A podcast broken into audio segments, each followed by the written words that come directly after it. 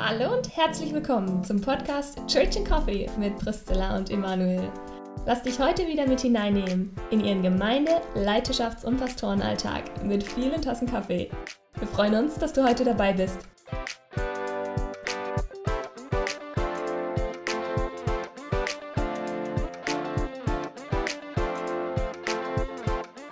Okay, also wie willst du es genau nennen? Das Thema von heute. Also ich würde mal sagen, der Arbeitstitel ist Gemeinde. Okay, jetzt hast du deine Podcast-Stimme, Zilla. Sehr gut. Im echten Leben rede ich ganz anders. Völlig anders. Ja, also ich würde, also genau, der große Übertitel ist Gemeinde, aber ich glaube, was mir auf dem Herzen liegt, ist die Frage, warum brauchen wir überhaupt Gemeinde? Also weil das ich immer wieder sehe oder auch erlebe, dass es gar nicht selbstverständlich ist, dass äh, Christen die Notwendigkeit von Gemeinde sehen, so wie ich es in der Bibel sehe. Ja, und mir ist wichtig, vielleicht, dass der Titel irgendwie heißt, wie warum ich meine Gemeinde lieben muss oder warum man Gemeinde einfach lieben muss. ja, das hat sich besser Oder lieb haben muss. Weil, weil es eben diese beiden Aspekte, die mir wichtig sind, ähm, vereinigt. Zum einen, ich finde, Gemeinde ist total liebenswert. Ich liebe Gemeinde und finde es genial. Aber ich kenne auch diesen Moment, wo ich Gemeinde nicht liebe, Ja. sondern wo Gemeinde einfach anstrengend ist. Und wo ich äh, zu einer Veranstaltung, äh, Gottesdienst oder was weiß ich, was oder auch Mitarbeiter äh, treffen oder irgendwie, wo ich dann davor stehe und denke, oh, heute nicht, bitte. Und wo mir dann, wo, mir, wo ich dann innerlich so einen Ruck mir geben muss und sagen, nein, ich, ich möchte sie lieb haben, Gemeinde. Das genau, das genau sehe ich oder entdecke ich ja auch im Neuen Testament, ähm, wo, wo das diskutiert wird in den Paulusbriefen vor allem, aber auch im Hebräerbrief auf jeden Fall. Ah, Vielleicht ist er auch von Paulus Hebräer. Auf jeden Fall, äh, da wird es auch diskutiert, äh, dass, dass, wir, dass wir die Treffen in der Gemeinde nicht versäumen sollen, dass wir da hingehen sollen und dass wir uns lieb haben sollen, weil das eben auch ähm, ein Zeichen nach außen ist. Vielleicht weniger individualistisch verstanden wie wir heute. Bringt es mir was, bringt es mir nichts. Wir fühlen uns ja. ja gerne den Puls, bevor wir was machen und überlegen, ja, bringt es mir jetzt was oder so. Aber äh, das Neue Testament betont, glaube ich, schon diesen Aspekt stärker. Ähm, es, es, es bringt was im Reich Gottes, sich fest zur Gemeinde zu halten, auch wenn ich es nicht spüre, für mich persönlich. Wow, jetzt hast du schon in, in den ersten fünf Minuten total viele Sachen rausgehauen. Was ich, das erste, was ich total spannend fand, dass du gesagt hast, oder der erste Satz war ja, warum man Gemeinde lieben muss. Also, dass du Liebe direkt als allererstes reingebracht hast. Und das finde ich sehr interessant. Weil ich nicht unbedingt sagen würde, dass es selbstverständlich ist, dass wenn jemand von Gemeinde redet, er allererstens von ich liebe meine Gemeinde redet. Würdest du von dir aus jetzt sagen, ist es geprägt vom Neuen Testament? Weil da sehe ich das nämlich, dass Gemeinde geprägt ist von Liebe oder dass wir dazu aufgefordert werden als allererstes mit. Oder würdest du sagen, es ist tatsächlich auch was Emotionales, was tief aus deinem Herzen rauskommt? Ja, das ist was Emotionales auf jeden Fall auch. Aber ich glaube, ich kann das nicht auseinanderhalten, äh, was mir geprägt ist vom Wort Gottes und was Emotionen sind, weil das ist mein ständiges Gebet in meinem Umgang mit dem Herrn Jesus und mit der Bibel, dass Gott mein Denken, mein Fühlen und mein Wollen prägt. Und das heißt, vieles von dem, was ich heute tue oder was auch meine Emotionen bestimmt, ist einfach, sag mal, ist einfach irgendwie auch äh, äh, selbst ich habe es zugelassen, dass Gott das auch aufprägt auf mich. Deswegen kann ich das schlecht auseinanderhalten. Mm, Aber ich glaube, dass es notwendig ist für uns alle, dass wir diesen Weg gehen in Bezug auf Gemeinde, sie wirklich zu lieben, weil es eben dieses starke Zeichen auch ist. Nicht nur, weil es uns gut tut, sondern weil es eben auch dieses starke Zeichen ist, wie der Herr Jesus sagt, an der Liebe. Untereinander wird die Welt erkennen, dass ihr meine Jünger seid. Und diese Liebe, die hat äh, seit, seit Pfingsten eben einen Ort. Und dieser Ort ist äh, die Gemeinde, die herausgerufene, der, die Versammlung der Christen. An diesem Ort äh, soll die Liebe sich manifestieren. Nicht nur da, aber auch da. Das heißt, du würdest sagen, so Charakteristik für Gemeinde ist ein Ort der Liebe? Ja, also das finde ich wichtig. Das ist ein Aspekt. Mhm. Vielleicht fast der wichtigste Aspekt. Liebe und Beziehung, die liebevoll ist, ein Ort der Heilung, aber auch natürlich andere Aspekte sind wichtig, ein Ort der Korrektur.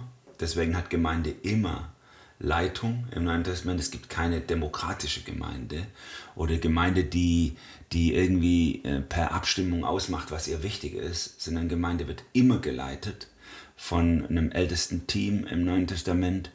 Und diese Ältesten legen auch, äh, sag ich mal, verbindliche Leitplanken für die Gemeinde fest. Weil Menschen, wir Menschen brauchen Korrektur, immer wieder von anderen. Und und Leidenschaft ist dazu eines der wichtigsten Prinzipien im Neuen Testament. Also Ort der Korrektur, dann Ort der Lehre und des Wachstums. Das ist wirklich auch wichtig, dass ich, dass ich irgendwo gelehrt werde und dass ich auch einen Ort habe, wo ich, wo ich im Austausch mit anderen eben äh, das reflektieren kann für mich selber und auch die Anwendung mit übernehmen kann. Ähm, das, das, ist auch, das ist auch Gemeinde und das ist bei manchen Leuten ein bisschen im Vordergrund, dieser Aspekt ich gehe in den Gottesdienst oder ich gehe in den Jugendkreis oder ich gehe dahin, um aufzutanken für die Woche. Das, schon, das ist schon auch wichtig, aber es ist am Ende auch nur ein Aspekt. Ne? Gemeinde ist auch Leuchtturm der Wahrheit, wie das Neue Testament sagt. Es ist einfach auch, äh, es, hat, ein, es hat einen Blick, der über den Tellerrand der Gemeinde rausgeht. Und das finde ich extrem wichtig. Ansonsten ist Gemeinde, äh, falsch verstanden wäre Gemeinde nur so eine Selbstbespaßung. Ich mach, wir machen was für uns. Aber das ist es nicht sondern Gemeinde ist herausgerufen, so heißt ja dieses Wort im Griechischen, Ekklesia, herausgerufen, um hingesandt zu werden. Ich, ich nenne es jetzt mal so, ne? Um wirklich einen Auftrag auch in dieser Welt wahrzunehmen. Und den nehmen wir als Einzelne wahr, du und ich, aber vom Neuen Testament her noch stärker die Gemeinde. Spannend, äh, danke Emanuel. Ich, alleine das, was du jetzt gerade gesagt hast, äh, was ja total auf das gestützt ist, was im Neuen Testament steht, das begeistert mich. Und da würde ich, alleine wenn ich jetzt nicht in der Gemeinde wäre, würde ich sagen, boah geil, da gehe ich hin.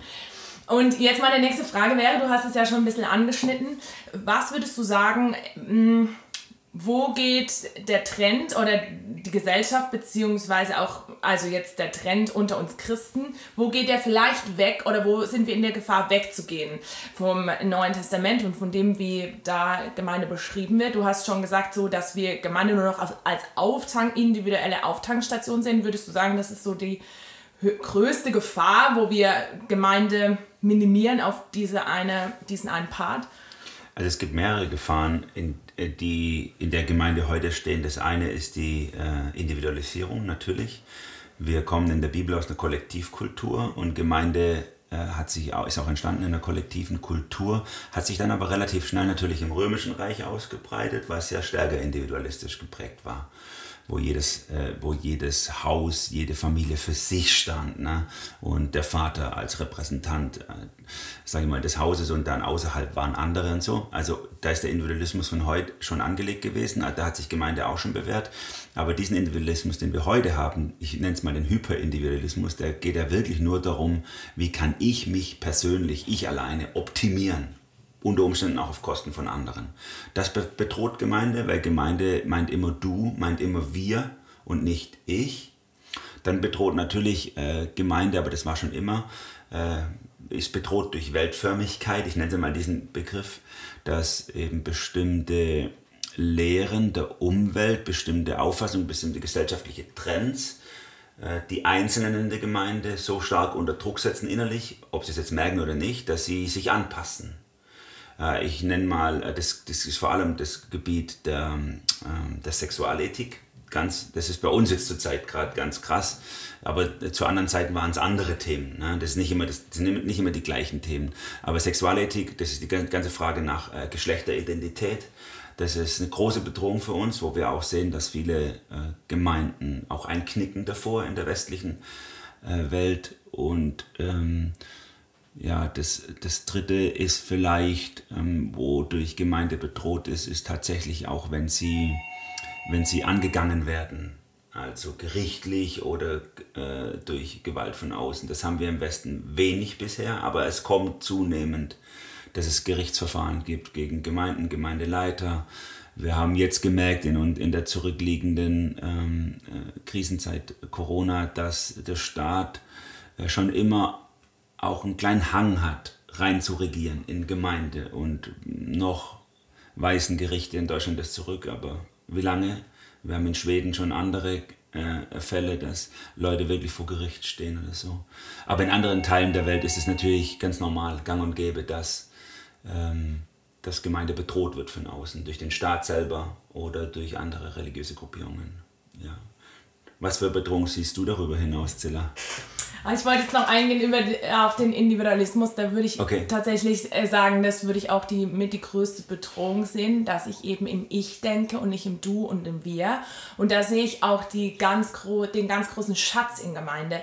Weil für mich ist Gemeinde ist das, was dazu, also untrennbar zu meinem Christsein dazugehört. Also wenn ich Christ werde, wenn ich, wenn ich sage, ja, ich glaube an Jesus, beziehungsweise Jesus mich ruft, dann ist das für mich automatisch, ich komme in eine große Familie Gottes hinein. Und das finde ich absolut genial und einen ganz, ganz großen Schatz. Aber ich habe den Eindruck, dass es heutzutage gar nicht mehr so selbstverständlich ist, dieser Gedanke, sondern dass es eher dieses ist, ich entscheide mich alleine mit dem Herrn Jesus meinen Weg zu gehen und nicht mehr diese große Perspektive, ich bin eingebettet, das hatte ich glaube ich auch schon mal im Podcast gesagt, weil ich das eben so genial finde, ich bin eingebettet in diese ganz große Geschichte, also nicht nur auch in, ich sage jetzt mal eine kleine Ortsgemeinde, sondern in den ganz, ganz großen weltweiten Leib Gottes in, ähm, in dieser Welt momentan, aber natürlich auch darüber hinaus. Ne? Also ich bin eingebettet in, in die ganz, ganz große Geschichte Gottes von Adam bis zum Ende dieser Welt. Und das finde ich was zutiefst Geniales. Und ich glaube auch, oder ich bin absolut überzeugt davon, dass jeder Mensch in sich diesen Wunsch hat oder diese Sehnsucht nach Zugehörigkeit. Und diese Zugehörigkeit, die schafft Gott durch das, dass er uns in Gemeinde stellt. Und ich finde es fatal, wenn der Individualismus, was ich den Eindruck habe, dahin kommt, dass eben dieser krass wichtige Aspekt von Gemeinde äh, eben wie wegfällt oder gar nicht mehr so ein Blick ist. Ja, und ich glaube, dass das äh, eins der Dinge ist, die in der heutigen Welt vor allem Millennials oder noch Jüngeren ganz extrem stark eingeprägt wird. Du bist wichtig. Du kannst die Welt verändern. Du kannst etwas schaffen, was alles was alles verändert. Und, und dann sind die großen Beispiele sind ja äh, Mark Zuckerberg oder, oder Chef Bezos oder irgendwelche Leute, die wirklich was Krasses geleistet haben in der Wirtschaft, sage ich jetzt mal. Und dann sagt man, so wichtig bist du, der Einzelne kann alles verändern.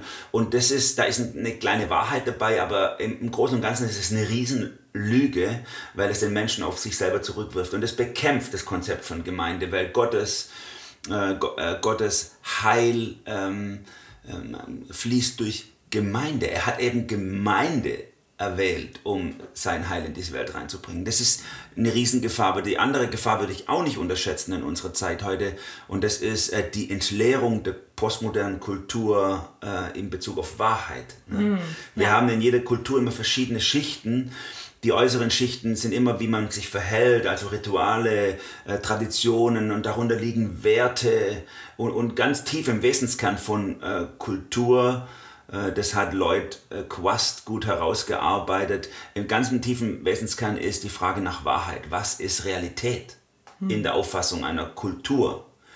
Und äh, die postmoderne ähm, Auffassung, die heute, würde ich sagen, bei vielen Leuten so, so unterschwellig inhaliert wurde, ist, es gibt im tiefsten keine Wahrheit.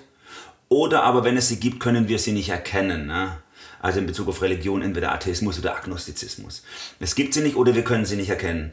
Und diese Entleerung des Wesenskerns von Kultur äh, führt dazu, dass man dann auch inner, äh, dass man dann auch auf der Ebene von Werten und Regeln und Ritualen und Traditionen, also auch auf der Ebene, wie gestalte ich Gemeinde, auf einmal beliebig wird. Weil es gibt ja dann keine Wahrheit mehr. Also kann da jeder am Schluss dann auch die Bibel so lesen, wie er will. Du siehst so, ich sehe es so. Wir machen einfach jeder alles, was er will. Und das bekämpft Gemeinde. Denn Gottes Konzept von Gemeinde ist ein anderes. Wir haben eine klare Leitung, die sich an einem klaren, unverbrüchlichen, irrtumsfreien Wort Gottes orientiert und der Gemeinde Weisung gibt, die Gemeinde unterrichtet. Das ist das, das, ist das ähm, Bild Gottes von Gemeinde. Und das macht Schönheit von Gemeinde auch aus. Hm. Und der Witz ist ja, dass die Postmoderne sich dem ja also im Handeln und im Sein auch komplett widerspricht, meiner Meinung nach, dass die Postmoderne sehr wohl Wahrheit hat und der Mensch sich in der Postmoderne sehr wohl nach Wahrheit, ähm, nach Wahrheit ausstreckt. Ich meine, allein der Atheismus, das ist ja pure, stützt sich ja auf, diese, auf den Wahrheitsgedanken oder daran, dass es wahr ist, dass es keinen Gott gibt. Nur so als Randgedanken. Deswegen finde ich dieses, es gibt keine Wahrheit und es gibt nur eine individuelle Wahrheit, wie die Postmoderne es anscheinend sagt, äh, finde ich, widerspricht sich die Postmoderne eigentlich selber. Ja, natürlich ist, ist der Begriff die Postmoderne ist ja auch, ich sag mal, ein total unscharfer Begriff, weil, weil, weil, äh, weil das, das ähm, Wesensmerkmal von Postmoderne ist ja Indifferenz zum Beispiel. Also man kann nicht wirklich sagen, was ist Postmoderne. Es ist eher so eine, so eine Antibewegung zu dem, was davor war. Und das davor war dieser große Kampf zwischen Wissenschaft und Glaube, sage ich jetzt mal, auf dem Gebiet der Wahrheit. Äh, wer gewinnt? Ne? Immer, nee, die Wissenschaft sagt nee, der Glaube sagt nee, die Wissenschaft, aber nein, die Bibel sagt. Und diese äh, großen Erklärungsmuster äh, sind aufgelöst worden in der Postmoderne und es ist so zerflettert. Jeder kann sich sein Ding basteln und natürlich äh, wird dann Wahrheit automatisch ersetzt durch andere Axiome, Denkvoraussetzungen, die davon ausgehen, so, ja, ich habe meine Wahrheit, die für mich gilt, oder, oder, oder keine Ahnung, ähm, die Wissenschaft jetzt. Die Wissenschaft hat die Wahrheit wegen mir in dem Bereich, wie wir leben, aber im Bereich unseres Denkens hat vielleicht die, keine Ahnung, Philosophie oder keine mhm. Ahnung, oder, oder irgendwelche zusammengebastelten Sachen aus Fernost und hier und so. Und Hauptsache wir meditieren uns glücklich und so. Ja. Also diese 100.000 Lebensentwürfe, die bekämpfen Gemeinde, weil sie eben ähm, es, es für Gemeindeleitung schwierig machen zu leiten, weil um zu leiten müssen Menschen da sein, die geleitet werden, die sich leiten lassen.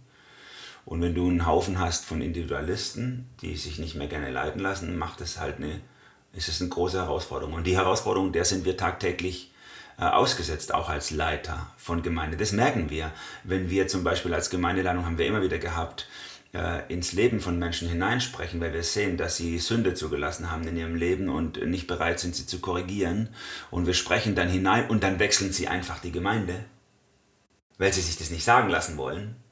Dann ist das ein ganz tiefer Ausdruck von, von äh, sag ich mal, einem destruktiven Individualismus. Das finde ich total spannend. Ich finde alleine das Leiterschaft so in Gemeinde, in der postmodernen Zeit, das wäre alleine schon ein Thema für sich, für einen Podcast. Ich, ich fasse mal kurz zusammen. Du würdest also sagen, oder wir würden auch sagen, okay, das, was, was total wichtig ist, auch zu bewahren in unserer Gesellschaft momentan, ist eben, dass die ähm, Gemeinde sich auf die Wahrheit gründet und darauf gründet, dass wir in Wir sind. Also und diese, die Fokussierung auf das Du. Jetzt mal ganz praktisch gesehen, was heißt denn das jetzt für jemand, der eben, ich sag mal, zutiefst in, geprägt ist von der Gesellschaft, der vielleicht jetzt, ich sag mal, mit 20 zum Glauben kommt und in die Gemeinde geht? Ja, das hat ganz praktische Auswirkungen. Ich sag mal so, ähm, stell dir vor, jemand kommt in die Gemeinde, frisch bekehrt mit 20 und guckt sich das Programm an im Gottesdienst. Sagen wir, er geht in den Gottesdienst. Guckt sich das Programm an. Wie wird seine natürliche Reaktion sein? Er wird rausgehen und er wird werten. Äh, das hat mir gefallen, jenes hat mir nicht gefallen. Die Technik hat an der Stelle gespinnt. Äh, die, äh, die, die zwei Lieder fand ich cool, die anderen fand ich alt. Die, das andere war mir zu neu, habe ich nicht verstanden. Die Predigt war ein bisschen zu lang, zu wenig praktisch und so weiter. Das wird alles automatisch in ihm ablaufen, weil das sind die Prozesse, die bei uns gehen. Wir werten dauernd wie Konsumenten, was uns da geboten wird. Ne? YouTube etc., Spotify, all das gibt uns ja die Möglichkeit, immer zu werten und einfach zu skippen wenn wir es nicht mehr haben wollen. Ne? In der Gemeinde können wir es nicht skippen im Programm, also werden wir es nachher dann sagen, ja, wenn der oder jener äh, predigt, dann komme ich nicht so gern. Oder wenn die Band spielt, dann ist es nicht mehr so. Ähm, aber wenn unser wenn unsere innere Prägung mehr und mehr äh, unter die Herrschaft Gottes kommt und wir geprägt werden vom Geist des Neuen Testamentes, dann werden wir mit ganz anderem Denken in die Gemeinde gehen. Dann werden wir Sonntagmorgens aufstehen und als erstes Gott bitten, dass er den, der predigt, segnet, die, die die Band machen, segnet, dass er zu den Kindern spricht. Wir werden überhaupt mal auch solche Sachen äh, in, in Fokus nehmen. Die Kinder, die ja oft ausgelagert sind. Oder die Kaffeetruppe, die nicht wahrgenommen wird. Oder die Leute, die zur Begrüßung früher da stehen. So. Wir nehmen Menschen wahr, wir schätzen sie wert. Und wir werden vielleicht mit, mit dem Gebet auf den Lippen in den Gottesdienst gehen. Herr, zeig mir doch den Menschen, der heute ein Wort der Ermutigung von mir braucht. Und dann werden wir auch Dinge wie Begrüßung vorher, Gespräch nachher auf eine ganz andere Weise auch wertschätzen und wahrnehmen, als nur das Programm zu beurteilen und sagen, das hat mir jetzt was gebracht oder das hat mir jetzt nichts gebracht. Heute war es gut oder nicht so gut. Ja. Und da höre ich dann schon manche sagen, ja, aber wenn es mir dann selber nicht gut geht, was mache ich dann? Ja, natürlich, wenn es mir selber nicht gut geht, ähm, gibt es zwei positive Möglichkeiten. Die eine Möglichkeit ist, dass andere mit demselben Gebet auf die Lippen in die Gemeinde gehen und dich entdecken. Und dann bist du der Beschenkte. Ne? Gut, dass wir einander haben, wie Manfred Siebald mal vor Jahrzehnten ja. äh, geschrieben hat. Denn jeder ist mal schwach, jeder braucht mal Zuspruch. Das ist die eine Möglichkeit. Und die andere Möglichkeit ist natürlich schon auch, äh, auch in dem Fall wieder wegzuschauen von sich selber.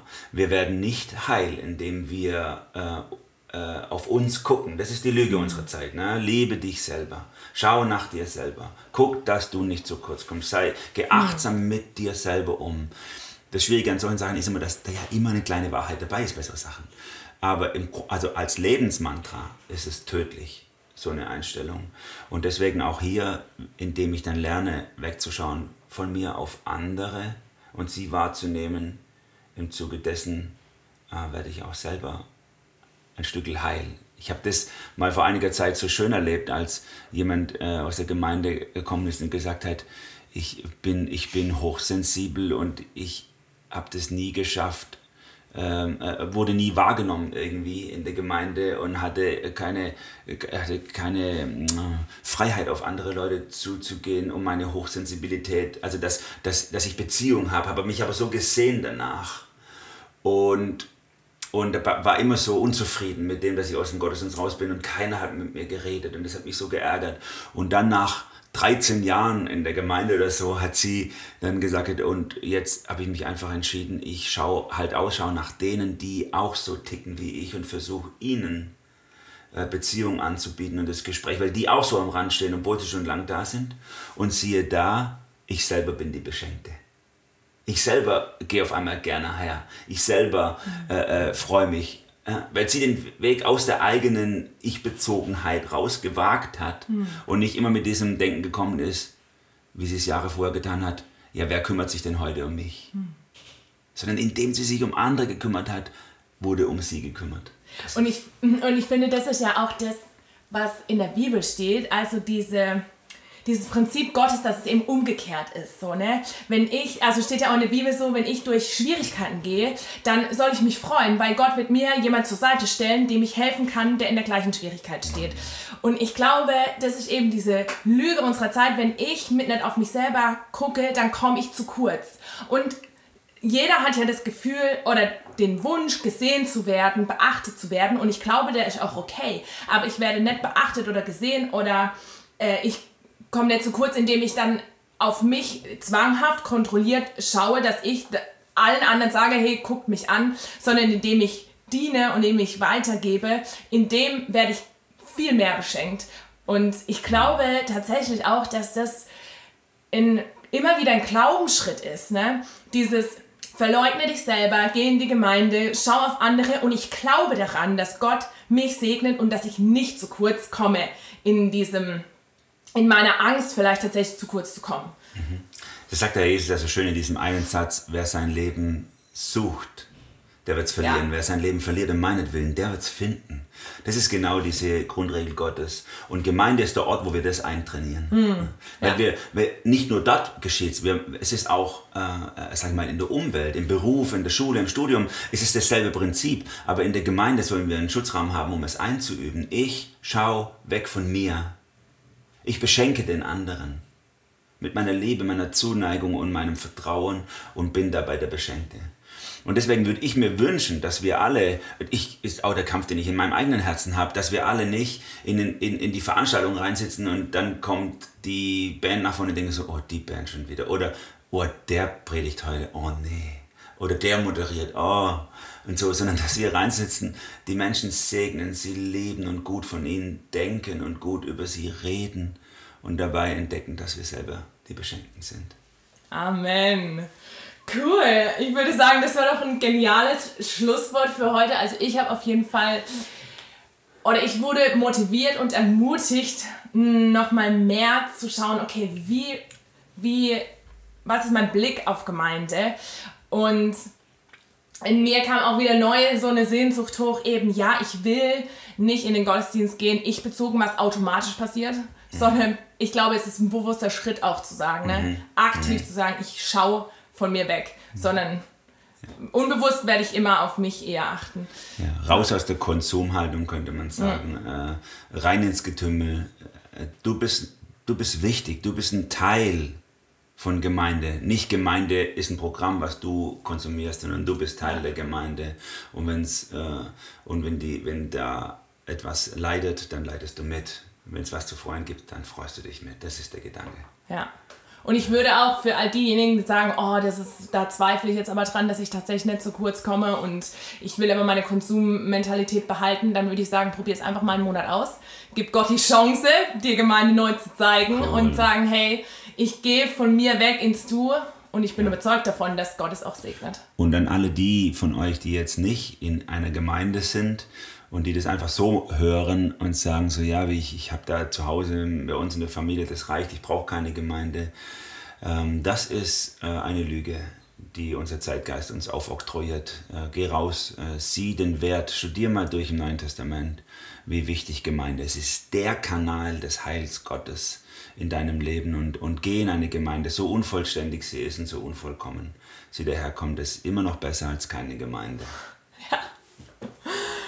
Cool, dann würde ich sagen, wir sehen uns alle am Sonntag. Ich freue mich jetzt schon. Bis dann, seid behütet. Ciao.